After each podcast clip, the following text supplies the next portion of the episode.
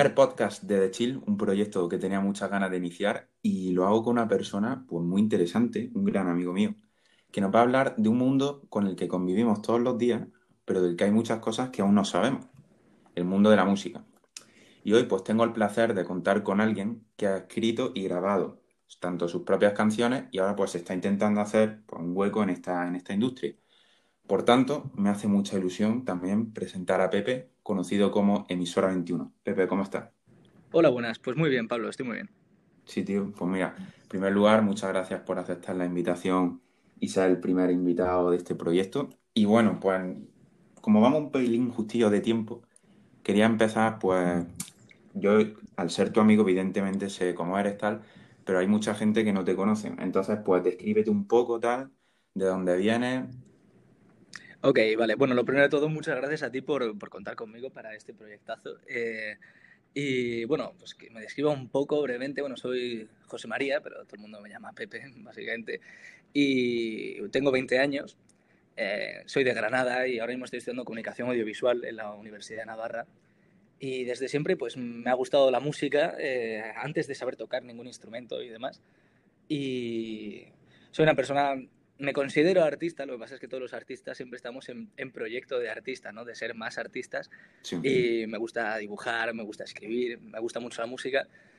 Y me encanta aprender todo este tipo de, cosas con las que uno se puede expresar por dentro, ¿no?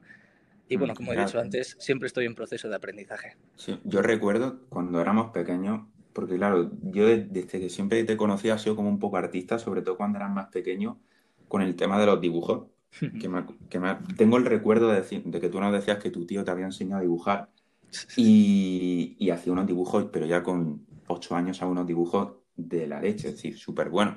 Y yo creo que ahí empezó un poco tu rama de artista, que luego ya ha ido evolucionando y apareció el tema de la música. Sobre todo, según recuerdo, primeros años de secundaria puede ser.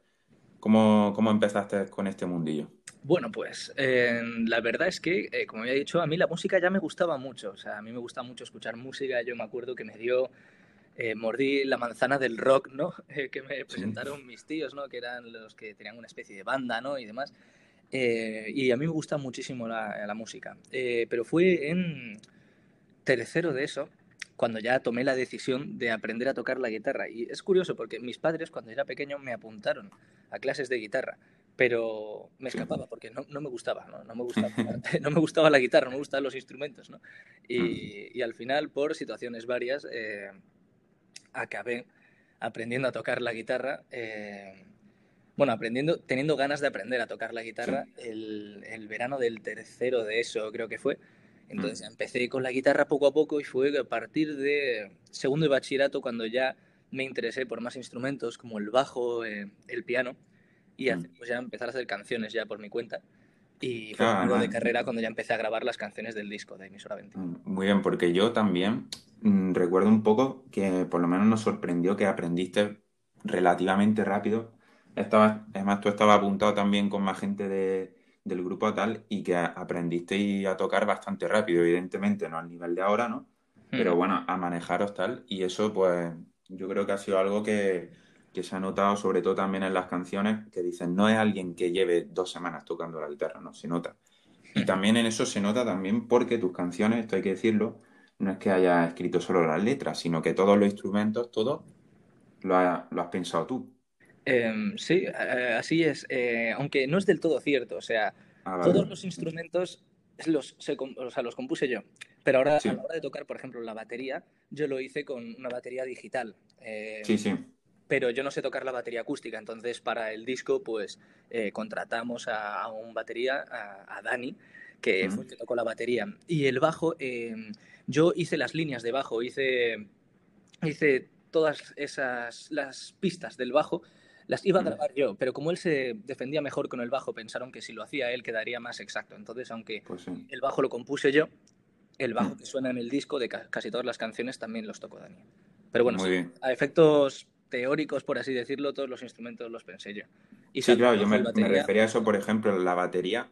Es decir, evidentemente tú no tocabas la batería, sobre todo ya cuando se grabó el álbum, pero el ritmo de fondo lo pensaste tú y eso, joder, a mí me parece, por lo mejor mezclar cinco instrumentos, pues dices, coño, que un tío que lleve tres años tocando la guitarra, porque además todo empezó eso, tocando la guitarra, pues al final, fíjate a dónde ha llegado. Y yo te quería preguntar también, bueno, tú, tú en el mundo de la música tienes pues un, álbum grabado y te haces llamar Emisora 21. Así es. Y bueno, y este álbum tiene 11 canciones. Tiene, sí, 11 canciones. La primera una, una introducción tal, pero al final son 11 canciones. Yo te quería preguntar, ¿tú de dónde sacas la inspiración esta para grabar 11 canciones? Porque a mí es que sinceramente una vale, dos también, pero 11 canciones, ¿dónde sacas toda esa inspiración? A ver, eh, aquí hay una cosa interesante, que es que 11 canciones no son, o sea, yo tengo muchas canciones hechas. Eh, mm. ahora mismo canciones contando con bases que puedo tener hechas, piezas que hay a mitad, yo puedo tener alrededor de 150 canciones hechas. Lo que pasa es que hay que saber distinguir del trigo de, la paja, ¿no? Uno mm. no, no puede utilizarlo todo.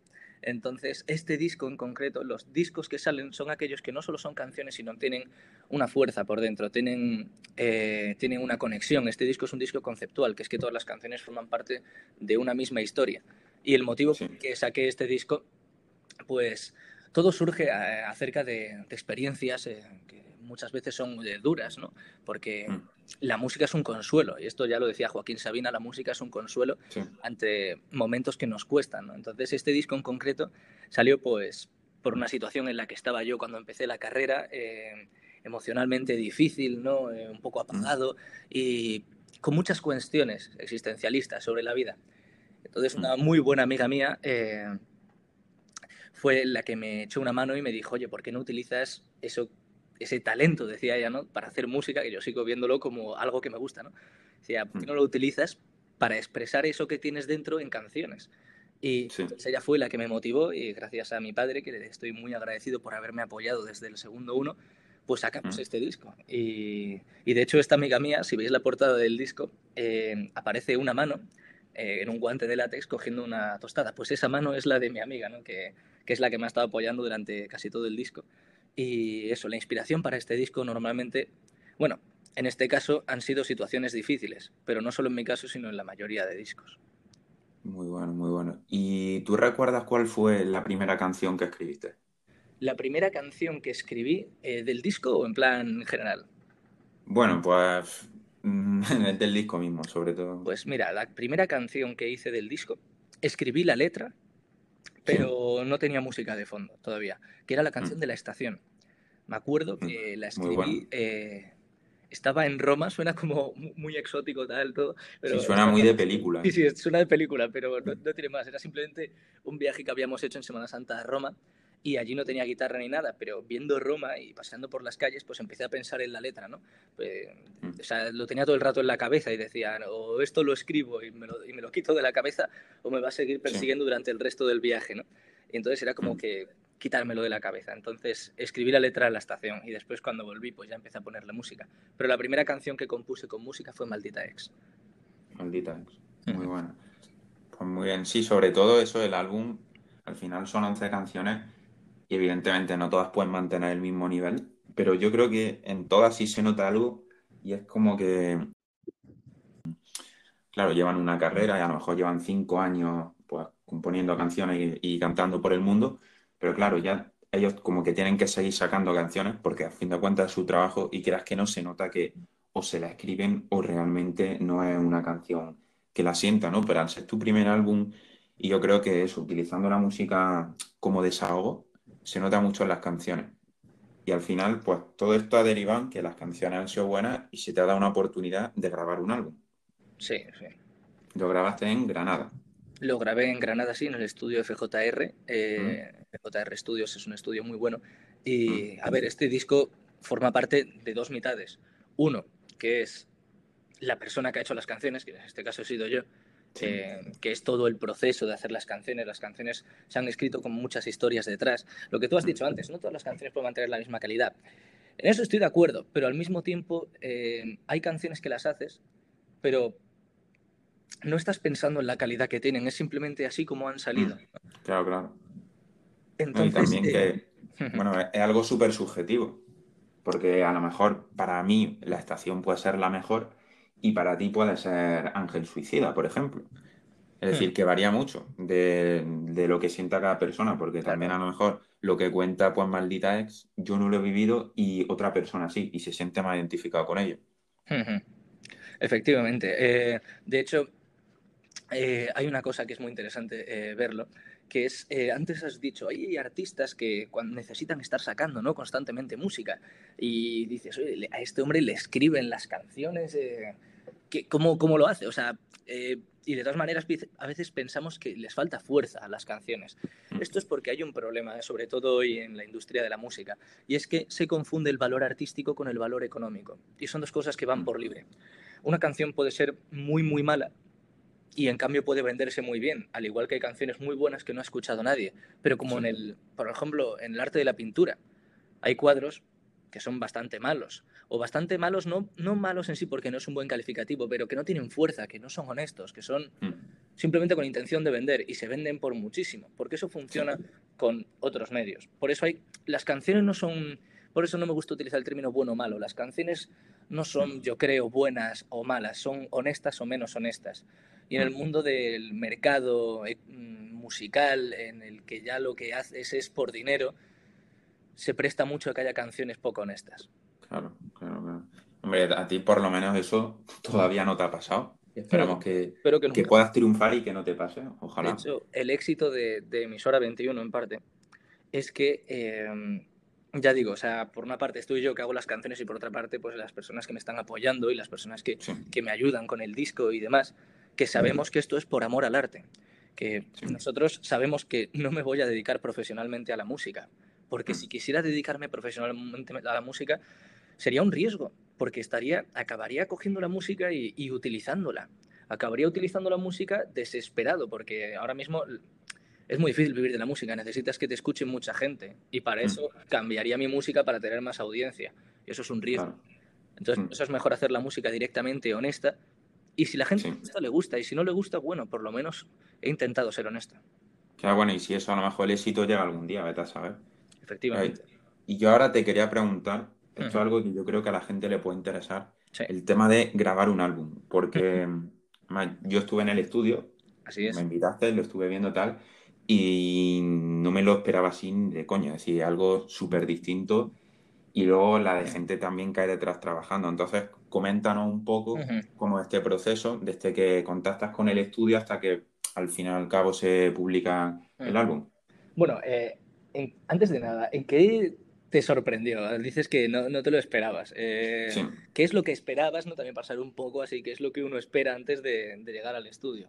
Hmm, pues yo me esperaba, claro, luego cuando lo he pensado digo, es que no tiene sentido, pero yo me esperaba un poco a lo, pues que por ejemplo en una canción pues tuviese eh, maldita, pues llegaba el batería, tocaba la base de la batería, luego metía guitarra, luego bajo, tal, y luego la voz así con cada canción. Pero luego me sorprendió que se grababa a lo mejor toda la batería, después todas las guitarras y luego la voz. Es decir, como que lo veía como muy raro en el sentido de decir, es como que está haciendo un puzzle que realmente no sabe si están encajando bien las piezas y solo se ve al final cuando lo juntas todo. Sí, sí.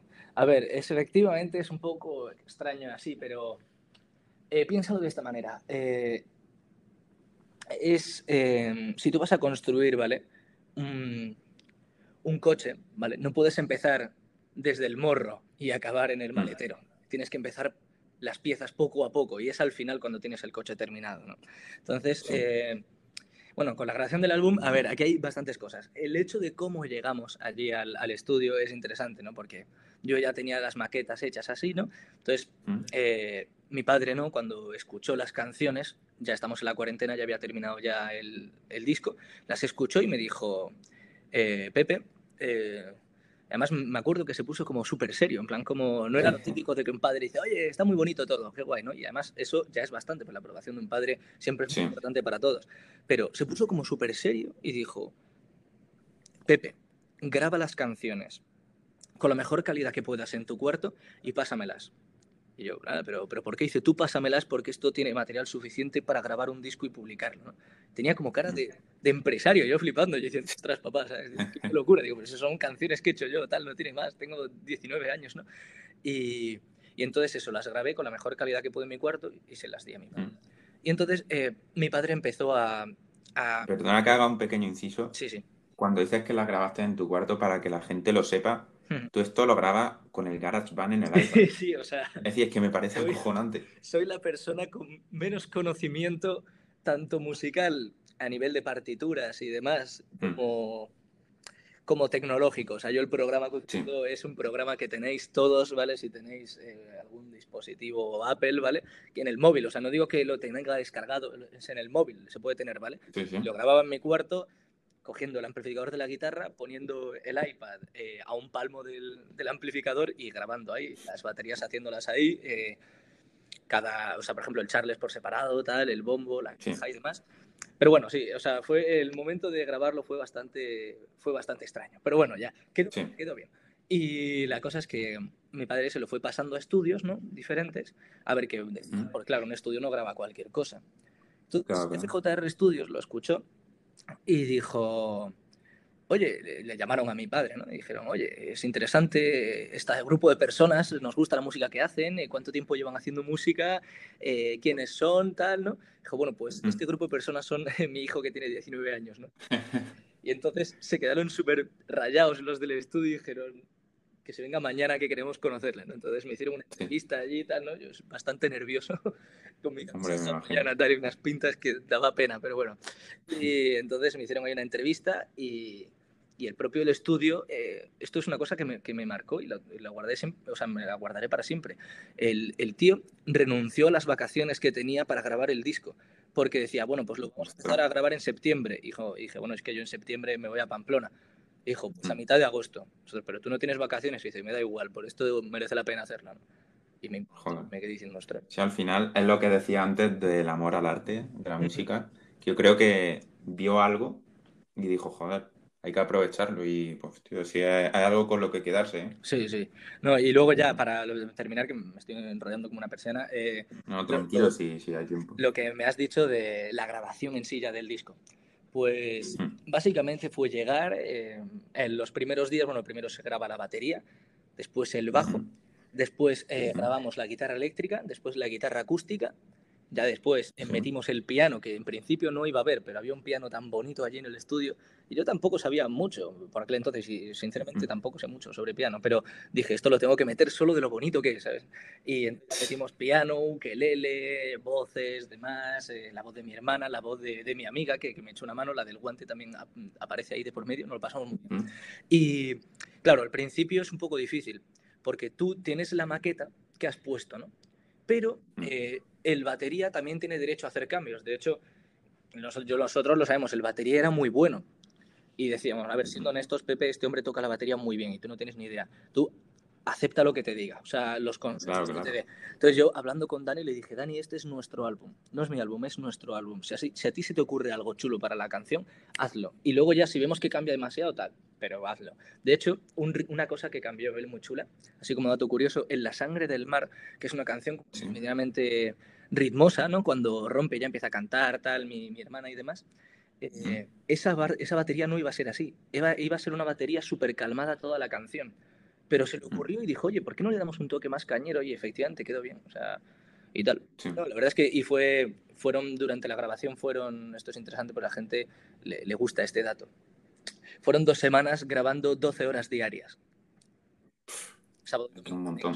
Son muchas horas. Sí, lo que pasa es que cuando estás haciendo lo que amas, tantas horas es algo bueno, no es algo negativo. Es como si te dice, claro, claro. yo qué sé, o sea, ¿Te gusta la Sí, no, entiendo, entiendo. Si al final, además se te veía, evidentemente, pues hay cierto cansancio y tal, pero si haces lo que te gusta, pues tío, no pasa nada. Y yo también te quería eso, recalcar un poco el papel de la gente que estuvo allí, porque sobre todo eso, alguien que sepa mucho de algo. Claro, tú quieras que no, tienes muchísimo por que mejorar y hay un montón de cosas que no sabes, pero porque es lógico, es decir, no hay nadie de tu edad que sepa tanto de todas las cosas que se ven en este álbum.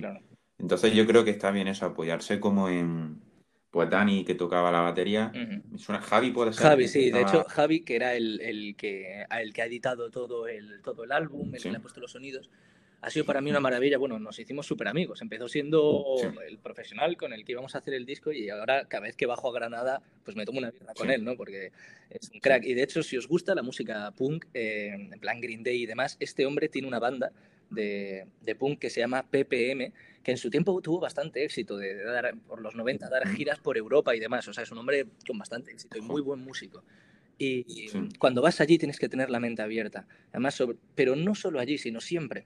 Porque lo peor de, de los músicos es pensar que eres el, el, mejor músico. Cuando conoces a alguien y vas con mentalidad o competitiva o no, porque tal, es clave siempre aprender, siempre. Yo llegué allí diciendo, mira, yo he hecho unas canciones, pero ¿qué os parecen? ¿Qué pensáis? ¿Qué le haríais aquí? ¿Qué cambiaríais? ¿Qué no? Porque estoy allí con unos músicos alucinantes, pues aprender, que tengo, tenía 19 años y aunque, aunque tuviera 40, hay que aprender siempre. Es lo mejor. Claro, Sí, además luego las instalaciones en sí, increíble. Vamos, yo cuando vi eso allí montado me quedé flipando. Es más, una anécdota que pasó así en el estudio, fuimos un día, estaba Pepe allí grabando y nos dijo a Santi del Río, que está aquí, le mandamos un saludo. Y a mí, oye, venís tal y grabamos, bueno, grabamos, ¿no? ¿Veis cómo grabo un poco tal? Y nos acercamos al estudio y había algo de, como, pues nosotros nos quedamos en un sofá como apartados, ¿no? Evidentemente para no, no molestar. Y de pronto, pues había algo que teníamos detrás del sofá y no sabíamos lo que era exactamente. Y pensamos que era como un altavoz súper moderno, un aparato que valía miles y miles de euros. Y resulta que era una papelera. Y fue algo súper absurdo. Me acuerdo. me acuerdo perfectamente. Que además tengo un vídeo de eso, tengo un vídeo de, estamos aquí, pensamos que era el altavoz. No, es que ese sitio, esto desde fuera puede sonar todo muy extraño, ¿vale? Pero es que es un sitio, ¿vale? Como tan espectacular a nivel de diseño y de tal, que hasta la propia papelera parecía como un altavoz ahí, en plan, como una hélice, una cosa rarísima, ¿sabes? Era una basura, o sea, Dios mío. Sí. Además, es que al entrar ahí te sentías como, es decir, yo me acuerdo de preguntar, aunque suene, está feo, dices, tío, yo no voy a volver a pisar un estudio en mi vida. Vamos a preguntar cuánto vale el equipo, tal. Y decías, ¿cuánto vale esto de aquí? Y tú dices, pues a lo mejor vale 800 euros. Te decía, 10.000 euros. Y luego la mesa de sonido, creo que se dice así, mesa de sonido o de, mezcla. mesa de sí. Sí, pues no me acuerdo cuánto valía, pero era como tener un Lamborghini o una casa allí. Es que era exagerado. Claro, y entonces, pues que no, ya vas con el miedo de, que no vaya a tocar nada, tal. Y nosotros, claro, teníamos eso al lado y teníamos miedo de imagínate yo, esto tiene pinta de valer mucho dinero. Imagínate yo que había grabado con el GarageBand del móvil, ¿sabes? Y de repente llego sí, claro. una mesa de yo que sé tal. Y, y, el tío, bueno, Claro, claro, y una guitarra, un piano, es increíble la verdad. Y además, de hecho, fíjate ellos, como una cosa que la clavaron mucho, eh, son un equipo súper guay, ¿vale? Eh, es que ellos, si tú te metes en, en, internet, creo, y buscas FJR Studios, la definición no te aparece estudio de grabación ni nada, sino te pone ambiente agradable. O sea, ellos tenían claro que si tú vas allí tienes que estar a gusto. Entonces es un sitio súper cómodo con unos sofás, la luz, tal. O sea, la gente allí es súper maja. Nada más llegar, antes de nada, antes de preguntarte quién eres, te dan un café o si quieres una cerveza, estás ahí súper a gusto. Y la gente es súper maja allí. O sea, a veces yo, de hecho, es, voy allí. Ellos lo, ellos lo llaman el síndrome de, de Estocolmo. Cuando tú llevas tanto tiempo en un sitio, en cierto modo, secuestrado, porque claro, estás 12 horas diarias ahí dos semanas, cuando te vas, mm. no puedes ir, te tienes que pasar por allí. Y yo, de, cuando bajo a Granada, me paso por allí y en plan, hola, ¿qué tal? ¿Y qué quieres? Y yo, no, nada, era estar aquí y tal. Estáis grabando mm. para ver cómo lo hacéis, ¿no? bueno, no, claro, si al final es que eso quieras que no es tu casa durante dos semanas. Y la gente se convierte en tu familia. Claro, claro. Y eso se nota se nota bastante, sobre todo viendo el equipo tal. Claro, y allí, pues quieras que no, tienes que estar, no puedes estar tampoco 12 horas seguidas grabando, porque es que te mueres. Entonces, pues también tiene que haber descanso. Claro, de hecho, y tiene que a la hora de la comida siempre íbamos, nos tomábamos algo y demás.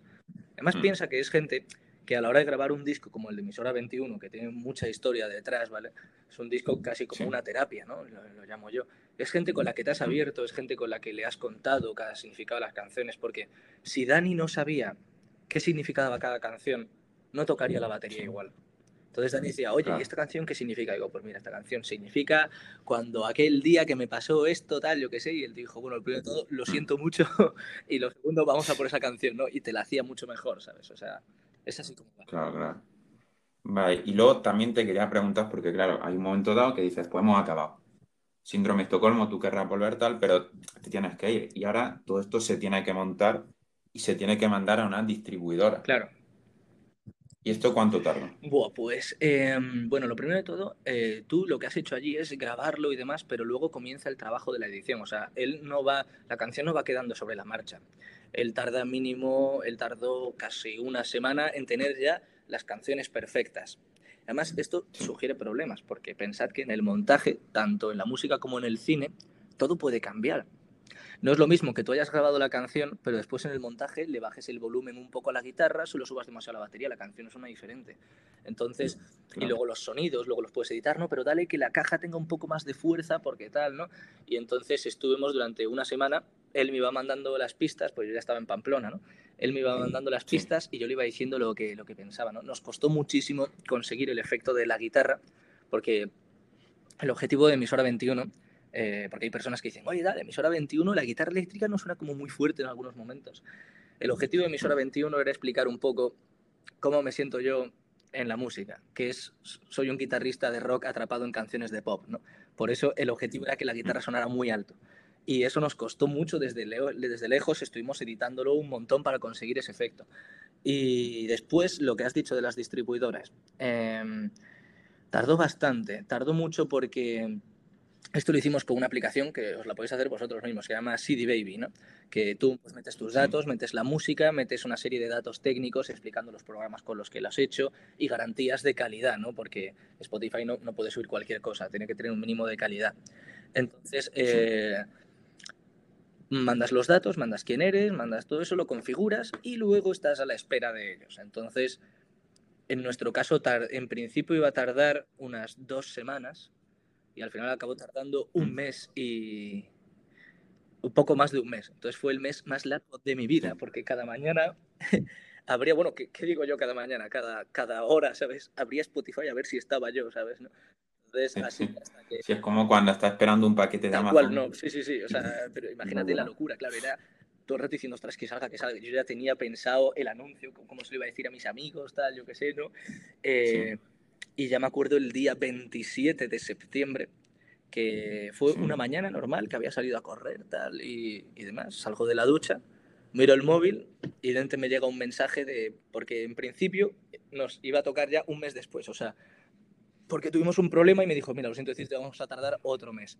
Y entonces al día siguiente de repente salió, porque resulta que al final no hacía falta. Y me acuerdo que, buah, fue, fue uno de los días más felices de mi vida, sinceramente. Claro, yo eso te, iba a preguntar ahora. Claro, se publica y al fin de cuentas es un sueño cumplido. Es un sueño cumplido, así es. ¿Y la recepción cómo fue de tu familia, de tu Bueno, lo primero que hice... ¿Cómo se lo contaste a la gente? Lo primero que hice fue, eh, cuando estaba yo ahí en mi piso, cuando vi el, cuando vi el mensaje de que ya estaba, ¿no? Eh, me metí en Spotify corriendo y empecé a poner la introducción, ¿no? Y acaba de salir de la ducha, o sea, estaba con la toalla, ¿no? Ahí en el pasillo. Entonces me puse, me puse de rodillas en el suelo y, casi me echó a llorar, la verdad. Y después eh, se lo empecé a mandar a... Lo empecé a mandar lo primero por el grupo de mi familia, eh, después se lo mandé a mi amiga, que había colaborado, eh, se lo pasé ya a, mis amigos, empecé a pasarlo por los grupos. Y claro, em, no solo el hecho de, de que salga la música, sino el hecho de que esa música ya está ahí para siempre. O sea, yo ahora mismo Mm, no lo queremos, pero ahora mismo podría morirme, o sea, en ese momento que ha salido la música, podría morirme y la música mm. seguiría allí, podría escuchar una persona de Cuba, yo qué sé, ¿sabes? Y, y, fue muy emocionante, sobre todo saber que a la gente le gustaba. Y porque la gente puede reaccionar de dos motivos. Uno que es el, eh, ¡buah, tío, qué guay! ¿Cómo nos mola tu música? Jaja. No, pero la gente se ve que le gustaba de verdad. Y el ver que, mm. que siguen pasando los meses y que en Spotify, hombre, no tengo en plan muchos oyentes mensuales, ¿sabes? Porque todavía no me doy mucho a conocer. hombre, claro, al principio tampoco es que sea mi objetivo como tal eh, llegar a eso. Hmm. Pero, por ejemplo, creo que ahora mismo somos 70 oyentes mensuales o 60 y algo. broma, o sea, poca broma, que son 70 personas a las que después de todos estos meses les sigue gustando la música y sin que yo les diga nada, la siguen escuchando. Y entonces, no sé, eso, hmm. eso es muy bonito. Sí, yo recuerdo, estaba, no estaba en casa cuando, porque lo pasaste por el grupo de amigos tal, Y yo me acuerdo que tuve la opción de escucharlas porque estaba como en un pueblo, pero dije, voy a esperarme porque quiero oírlo bien. Y cuando llegué, llegué aquí a mi casa, me puse los auriculares y fue como, venga, voy a estar aquí una hora escuchándolo tal. Y la verdad es que flipé, tío. Porque además había escuchado, cuando estuve en el estudio, había escuchado alguna guitarra, tal. Pero claro, no, no había escuchado las canciones como tal. Y claro, fue a escucharlo y, vamos, y todavía sigo oyéndolas todos los días. Posiblemente en Amazon Music es una plataforma que no sé por qué no, no suele utilizar mucha gente. Pero yo, yo es la que utilizo y te digo que el 90% de las escuchas en Amazon Music serán mías, porque vamos, es exagerado. Pues muchas gracias, de verdad. ¿eh? No, hombre. Y también ahora, pues, claro, lo que hemos dicho al principio son 11 canciones, pero supongo yo, a lo mejor no te quedas con una, pero habrá algunas que son las que más te gustan. Sí, sí. O las que más significan para ti. Pues, a ver, lo primero de todo, al ser un álbum conceptual y un álbum en el que estaba todo tan pensado, de hecho me lo dijeron en el estudio, dijeron, y me sorprende que lo tengas todo tan preparado, porque mucha gente llega y dice, estoy haciendo esto, pero eh, o sea, tengo esta canción a medias, esta letra, tal, ¿no? Pero yo llegué allí con todo hecho y todo milimetrado y os garantizo que, aunque no se puedan entender muchos detalles, el disco está repleto de detalles, pero repletísimo. Y entonces por eso es muy difícil quedarse con una canción que piense que es la mejor, porque para mí todas son igual de, igual de honestas, no de buenas ni de malas, pero todas son igual de honestas. Eh, pero mi favorita la que más cariño le tengo, sobre todo por cuando la compuse y lo que significó esa canción para mí, es Sweet Home Tonight. Hay mucha gente que no se lo espera, hay gente que dice, no, pero a mí la que más me gusta es, yo qué sé, Oda al optimismo, ¿no? Pero a mí lo que más me gusta es Post-Euforia, a mí Ángel Suicida, Ángel Suicida le gusta mucho a la gente, o La Estación. Eh, eso mola porque significa que cada persona le hizo algo diferente. Pero a mí eh, Sweet Home Tonight eh, es la que más me gusta porque era un momento de mi vida en el que ya había pasado pensad que el disco, ¿vale? Las canciones están hechas por orden de, cronológico. Quiero decir, a pesar de que la primera que escribí fue La Estación, la primera de todas es Maldita Ex y la última que hice fue Oda al Optimismo. O sea que las canciones están hechas en orden por cómo las compuse. Entonces es, una historia. Entonces en la etapa de, Sweet Home Tonight, que ya había pasado Él me inspira y, había pasado La Sangre del Mar, que fue un momento bastante, bastante interesante, eh, estaba en un momento en el que digamos que estaba no cansado, pero sí como dices, bueno, ¿y ahora qué? Habían pasado, había pasado como una montaña rusa de emociones, había sido un año espectacular, con muchos tipos de experiencias, y ahora estaba eso, en mi casa diciendo, ¿y ahora qué? ¿Cuál es la siguiente mm. experiencia? Y sí, ¿qué es lo próximo que tengo que buscar? Y entonces me di cuenta de que quizás lo que tenía que hacer era descansar un poco, ¿no? Desconectar y, y no estar buscando tantas locuras, no estar intentando llegar siempre a la cresta de la, de la ola, sino a lo mejor lo que tocaba era un poco de Sweet Home Tonight, ¿no? Y entonces escribí la canción y, y la verdad es que me acuerdo cuando la escribí, la escribí en pijama, me acuerdo, fue un sábado entero. Y, y me gusta mucho esa canción. Además, Elton John es mi músico favorito y, y en esa canción es como... Desde aquí le mandamos un saludo a Elton John, que seguramente... Efectivamente, no, esto probablemente no lo entenderás porque no hablas español, pero te coges el traductor Google y tal, y bueno, que, te quiero mucho y que me has marcado mucho y que Sweet Home Tonight va dedicada a ti. Así que muchas gracias. Qué, bonito, qué bonito. Y tú, escuchas tus propias canciones, es decir, en tu lista de Spotify de canciones... Las ya te digo que he sido mi quinto artista más escuchado en 2020. Ojo, ¿eh? Sí, las escucho mucho. Y hay gente que... Hay gente, bueno, he oído de todo. Porque dicen, ¿no te resulta raro oír tu voz? Digo, a ver, bueno, cuando te gusta cantar te acostumbras a escuchar tu voz. es como oír cuando tocas la guitarra. Eh, las escucho mucho. Uno, porque cuando las estaba sacando, las escuchaba mucho para ver cómo habían quedado, ¿sabes? En plan de, bueno, a ver cómo ha quedado esto, a ver, yo qué sé, para próximas canciones, tal, ¿no? Y luego porque son un álbum de fotos. Las canciones son escucharlas y es como revivir momentos. Algunos más bonitos, otros no. Y, y, me siento, hombre, es, es, así, es mi sueño. Lleva siendo mi sueño desde antes de tocar la guitarra, era hacer música.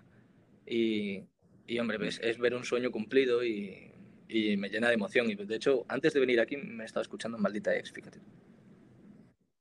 Te juro que yo también, te lo eh. juro, le he dado aleatoria música y ha salido esa canción, te lo juro. Brutal. Eh. Y antes, a, mencionar el Tom John, ¿qué otros artistas sí te han como influido, no sé si te ha influido o influenciado? Yo ahí tengo un lío, creo que ha influenciado, ¿no? Influenciado, tiene... Vale, vale. aparte del Elton John, así que otros artistas tan influenciados. Pues a ver, eh, ¿en el disco o en general? en general. Yo tengo una cosa que es que yo escucho mucha música muy diferente. Entonces, Sí, ¿Qué es lo que pasa? Es muy difícil quedarse con unos, pero sí eh, hay grupos. Por ejemplo, a ver, yo empecé tocando la guitarra por...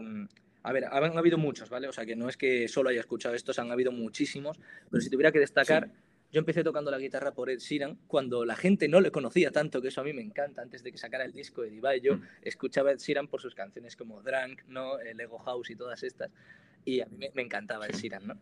Eh, y después, y también por Dire Straits, que fue el verano que decidí tocar la guitarra y de hecho hay gente que me dice que, o sea, al tener una meta tan alta como Mark Knopfler, que creo que no voy a tocar como Mark Knopfler en mi vida, eh, hmm. pues eso te motiva a aprender más rápido.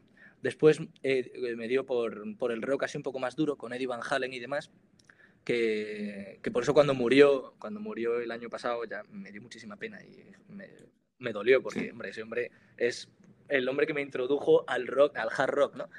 Y después eh, un grupo así que me haya marcado, a la, o sea, ha habido luego ya dos grupos junto a Elton, pero Elton, Elton no ha sido tanto para componer, pero ha habido dos grupos que me han marcado muchísimo a la hora de hacer música. Uno es 21 Pilots, que desde aquí es el motivo por el que se llama Emisora 21.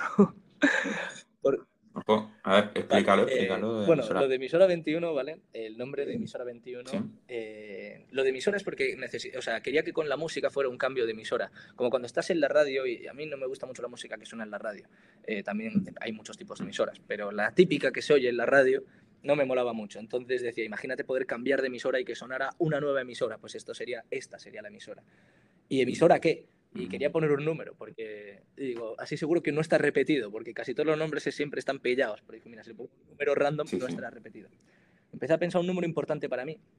Empecé a hacer en modo sumando fechas importantes y demás, pero tenía que sonar bien.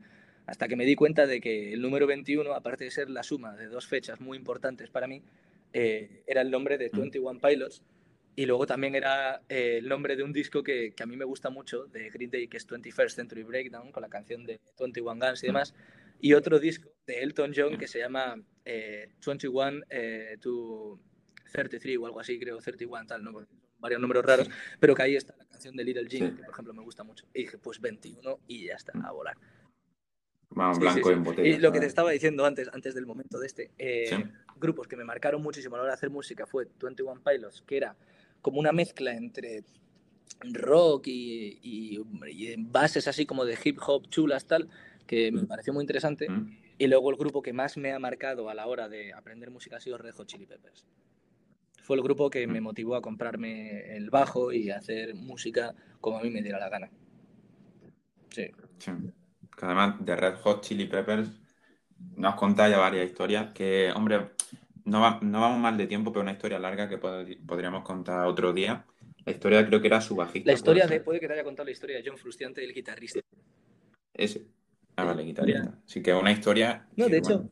si quieres resumirla un poco por encima, puedo, si quieres. Puedo resumir, eh, y de hecho no, no vamos mm. tan mal de tiempo, eh, no, no, te creas.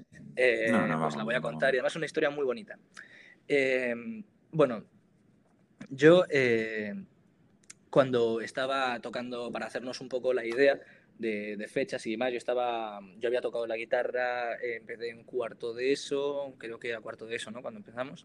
Eh, después, eh, esta, pero esa, esa, esa, etapa era sobre todo la de mm, Dire Straits y demás. Luego empecé un poco por primero de bachillerato, principios, un poquillo antes, con Van Halen y demás. Pero eh, gracias a mi tía, que fue la que me introdujo en el mundo de Red Hot Chili Peppers, empecé a escuchar este grupo, ¿no? Y me molaba mucho porque hacía una música muy suya, que la escuchas y decías, son estos, o sea, te gustará o no, pero tienen un sello personal muy suyo. Y fue a segundo de bachillerato eh, cuando empecé, ya escuchaba muchísimo a los Red Hot. Y empecé haciendo música con los Red Hot por la historia de John Frustiante. Eh, bueno, los Red Hot es un grupo, ¿vale? Pensad, era una época eh, muy turbia, de muchas drogas era, y sobre todo los entornos. Era un grupo muy punk. Eh, básicamente, los Red Hot Chili Peppers era una banda muy dura, en plan de un punk como muy agresivo y muy nuevo y demás, y mezclan muchos estilos, en plan como funky y demás. Y el guitarrista que tenían se murió de sobredosis. Se murió de sobredosis con o sea, veintipocos años. O sea, imaginad el ambiente tan sórdido y duro que era. Mm. Y metieron a John Frustiante, que tenía 18 años. Eh, entonces empezaron a hacer discos y él tocaba de una manera muy curiosa, o sea, porque a pesar de que era música dura, él tenía como unas melodías muy bonitas. O sea, quiero decir que si esas melodías las tocabas con una guitarra con un sonido limpio, o sea, era maravilloso, era de. parecía música clásica, ¿no? Y entonces, eh, pues eso, empezaron a ir a- tocando y demás, tal. eh, sacaron un disco que los hizo muy famosos, el Blood Sugar Sex Magic, que es mi disco favorito. Y John Frusciante se fue de la banda. Sí. Tenía 20 años. Dijo, oye, me voy de la banda, mi edad, ¿no? Entonces, ah, ¿pero dónde te vas? Dice, no, odio la fama, pues estaban volviendo famosos ya. Dice, me voy. Y estuvo desaparecido seis años. Mm. A los seis años lo encontraron eh, en un piso al borde de la sobredosis, se había enganchado a la heroína, eh, le faltaban la mayoría de los dientes, tenía la piel eh, podrida, había vendido... Sí, sí, Sí, no, sí. da- Yo he visto alguna foto Había vendido, esto es una cosa que no parece tan importante, pero lo es, había vendido todas sus guitarras para comprar droga, ¿vale? Y estaba tirado en su piso, eh, medio muerto, ¿no? Y además había tenido un incendio y demás, y ese fue el motivo por el que lo encontraron. Entonces, eh, los Red Hot, que ya estaban en una onda como mucho más sana y saludable, ¿no? Porque se habían dado cuenta de que esa vida no les llevaba a ningún lado, eh, lo rescataron y lo llevaron a un hospital. El médico decía que se iba a morir. O sea, ese hombre estaba, para que os una idea, al borde de la muerte. O sea, era un milagro que siguiera vivo. Entonces, una vez que ya estaba medio curado, ¿no? Le reconstruyeron la mandíbula, le hicieron trasplantes de piel. Y, le dijeron, y los Red Hot le pagaron un centro de desintoxicación, ¿no? Y él estuvo durante dos años allí. Y a la salida apareció completamente cambiado. Tenía un look que yo me río porque era, se pa- parece, parece Jesucristo, además tiene la misma cara. Con el pelo largo, tal, la barba, ¿no? Como súper hippie, eh, pero ya sin tomar ni drogas, ni, ni alcohol, ni nada, ¿no? Y, y decía, o sea, y, era como un hombre nuevo, ¿no? Y empezó, le empezó a hacer muchísimas entrevistas y él explicando a los jóvenes por qué tenían que dejar las drogas, las drogas no eran ningún camino, era un hombre nuevo, ¿no? Y entonces ya en esa etapa de, de paz y tranquilidad, los Red Hot le llegaron y dijeron, oye, ¿qué te parece si, si te vienes de nuevo a la banda y volvemos a hacer música sin jaleos ni nada, simplemente hacer música? Entonces él volvió y sacaron los tres álbumes que han llevado a los Red Hot a la cima de la música. Californication, eh, muchos discos, ¿vale? Y, yo, esa historia a mí me sirvió muchísimo, porque era un hombre que estaba a punto de morirse y lo mejor de su vida estaba por llegar, ¿no? Y yo que estaba pasando por un mal momento, un, un momento malo de verdad, pues ese personaje me, me ayudaba muchísimo. Eso John Frustiante fue, ha sido mi referente en muchas cosas, ¿no? Eh, era mi fondo de pantalla durante todo segundo de bachillerato y principio de carrera. Tenía su póster ahí en mi cuarto y, y eso me ayudó muchísimo a, a desahogarme con la música en momentos en los que parece que, que no hay esperanza. Pues qué bueno. Pues al igual que Elton John, John Fruciante, que sabemos que Hombre, está sí, sí. escuchando Johnny, esto de también, un saludo. te lo juro, te quiero muchísimo. Y y nos veremos, algún día tocaremos juntos, lo tengo clarísimo. Bueno, y ya para ir más o menos acabando, claro, ahora mismo el álbum está publicado, sigue teniendo sus visitas, tal. Y aunque no, no, no tengas la intención de vivir de la música, siempre hay que aspirar a algo más, ¿no? Entonces la pregunta es, ¿y Bueno, ahora qué? pues un segundo disco. Eh, lo que pasa es que eh, vamos a buscar una manera eh, de conseguir, eh, o sea, esto sea un hobby en el que merece la pena invertir dinero. Entonces, es una pena porque con la situación del virus eh, no se pueden hacer conciertos eh, como tal, ¿no? no se pueden no se pueden hacer muchas cosas y es una pena. Eh, a mí me gustaría cuando todo esto empezara a acabar, o de la manera en la que pueda, si pudiera ser un concierto en acústico o algo, pues me gustaría ir haciendo música. Eh, o sea, me gustaría dando conciertos porque es una música que se presta a concierto. Pero mientras tanto, aún así, yo voy a sacar el segundo disco, que ya lo tengo hecho, lo que pasa es que ya tenemos que buscar el estudio para grabarlo y más probablemente lo haga en verano. Y, y- y mientras tanto, pues buscar medios alternativos. Lo mismo hago algo así online, buscaría alguna manera, un concierto así online y demás. ¿Mm? Y por ahora, pues seguir haciendo lo que hago. Yo sigo haciendo música. Cada vez que me pasa algo importante hago música, es mi norma. Yo tengo dos normas a la hora de hacer música. Una que es nunca hacer una canción si no es con algún motivo importante, porque entonces la canción te queda mala. Y la segunda Vale. norma es básicamente lo contrario, pero es que por cada momento importante tengo que hacer una canción. Por eso yo hago canciones por cada cosa importante que pasa por mi vida. Yo, entonces hay semanas en las que puedo hacer varias canciones, luego hay un mes en el que puedo no hacer ninguna. Pero ahí vamos, y disfrutándolo, sobre todo, es para eso, es para disfrutarlo. y también, para que la gente lo sepa, eh, tiene una cuenta en. Instagram. Eh, tengo una cuenta en Instagram. Lo que pasa es que, bueno, no tiene muchos seguidores, porque yo tampoco tenía muchos seguidores en, en mi otra cuenta, en mi cuenta normal, ¿no? Eh, y no soy típica persona así como popular, tal, ¿no?